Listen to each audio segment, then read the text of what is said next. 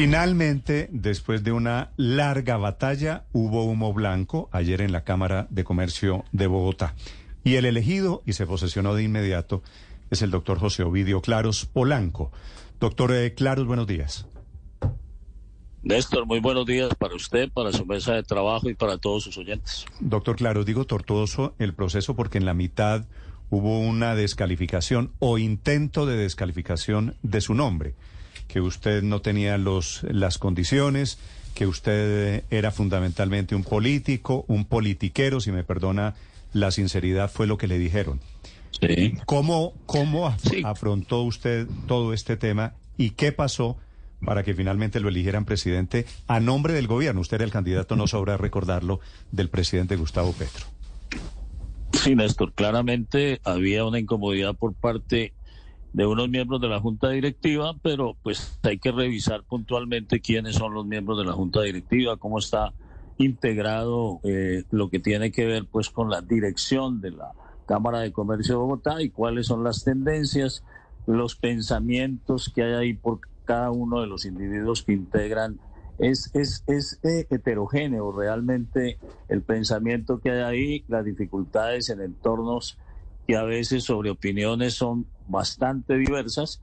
Es un mundo raro, como diría alguien, pero lógicamente para poder acertar hay que tratar de dialogar, hay que tratar de concertar, hay que conciliar posturas y hay que proponer trabajo, que es lo que yo sé hacer. Mm, y efectivamente, eh, el día de ayer se hizo la elección, eh, me he sentado con casi todos los miembros de la Junta Directiva, anoche en un diálogo eh, de aquí para allá y con mucha recepción de allá para acá, eh, me posesioné de una vez y hemos empezado ya a revisar cifras, los contenidos de la Cámara de Comercio, de cómo vamos a hacer, por ejemplo, la integración de ese artículo 74 que quedó plasmado ya en el Plan Nacional de Desarrollo para poder empezar a trabajar con ese Consejo Nacional de Economía Popular y Solidaria, mm. cómo vamos a reactivar la uniempresarial, que es una universidad que hoy está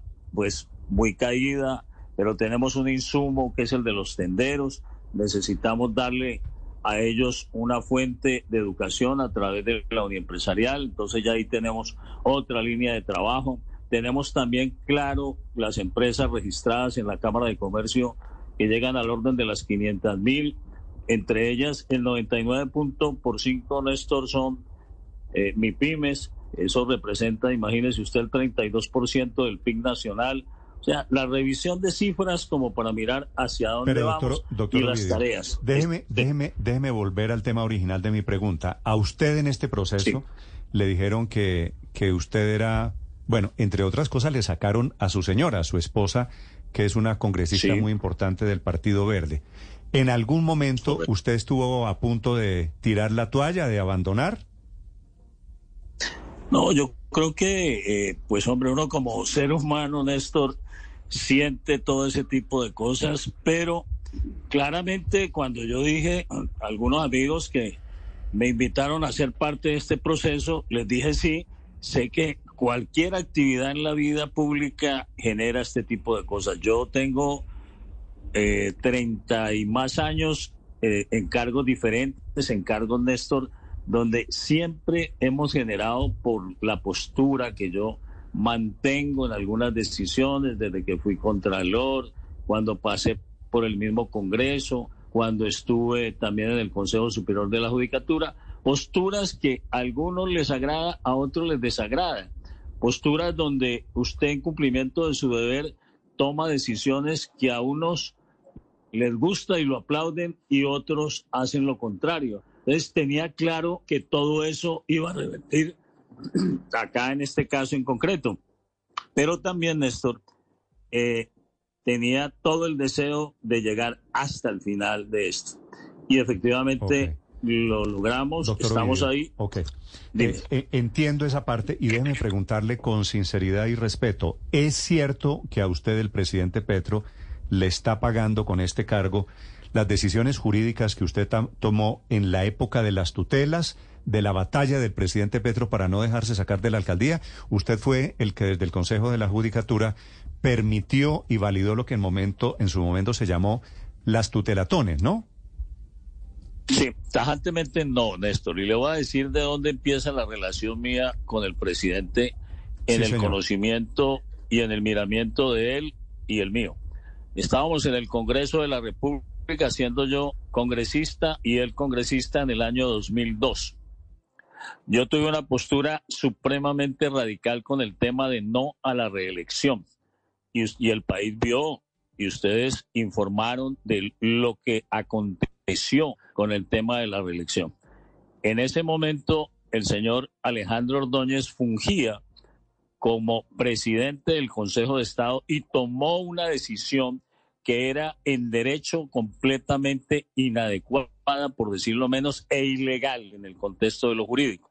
Y fue así como me sacaron a mí del Congreso en ese 2002, donde Petro estaba también siendo parte de ese Congreso y efectivamente vio cómo Alejandro Ordóñez Maldonado tomó una decisión sacándome a mí del Congreso de la República con un argumento jurídico inválido. Tan inválido era que el mismo Consejo de Estado, después dentro del mismo periodo legislativo, toma la decisión de infirmar, que es el término adecuado, su, propia providencia y decir efectivamente que palabras más, palabras menos, para que nos entiendan los colombianos, se habían equivocado y efectivamente me devuelven la investidura, pero ya había pasado la mm. reelección. Desde ahí tengo el contacto con el uno y con el otro.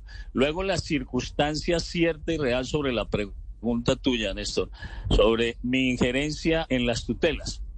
Claramente, el número de tutelas indicaba que un magistrado para poder hacer la lectura adecuada de cada una de las tutelas mínimo se toma un promedio de tres días y el reglamento interno consagraba incluso unas disposiciones, no sé si lo tenga ahora, lo hayan modificado, para efectos de hacer lo que hice, que fue solicitar de manera responsable en estudio las tutelas para tomar el tiempo que correspondiera en el estudio de las mismas. Lo primero, no, nada tiene que ver con lo segundo.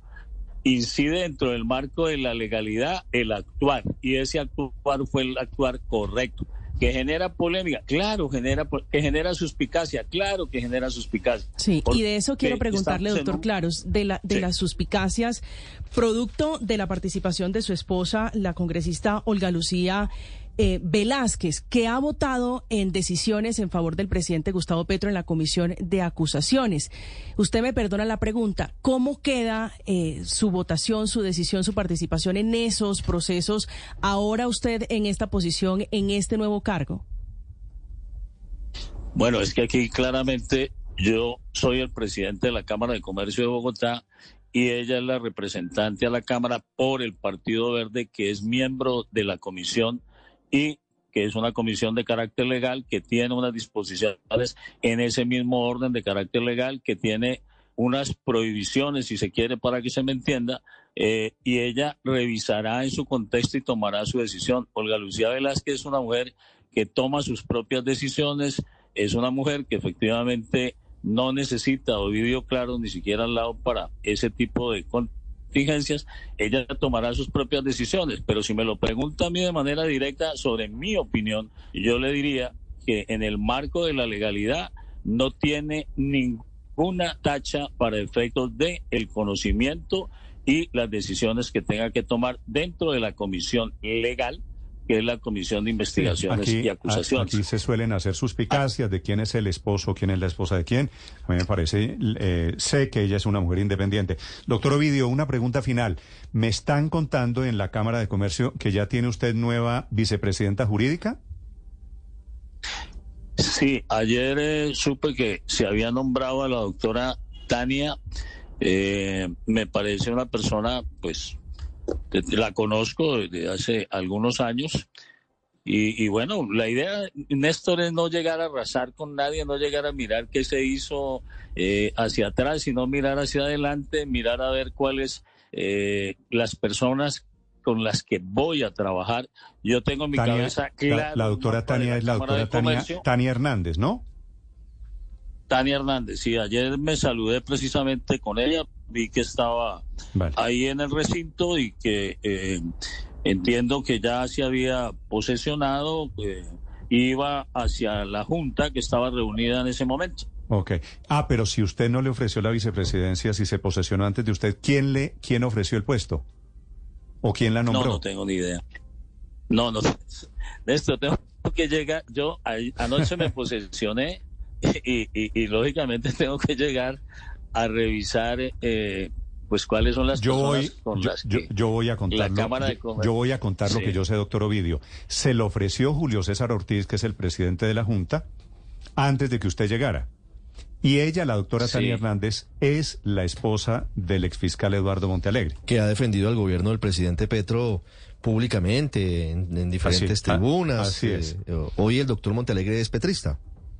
Es un gran militante. Sí, es un gran militante. Es, una, es uno de los reservorios jurídicos del petrismo. Doctor Ovidio, gracias por acompañarnos. Le deseo suerte al frente de su gestión. Néstor, Mil gracias y estaré siempre aquí pendiente de lo que ustedes estimen conveniente para que dialoguemos. Buen día.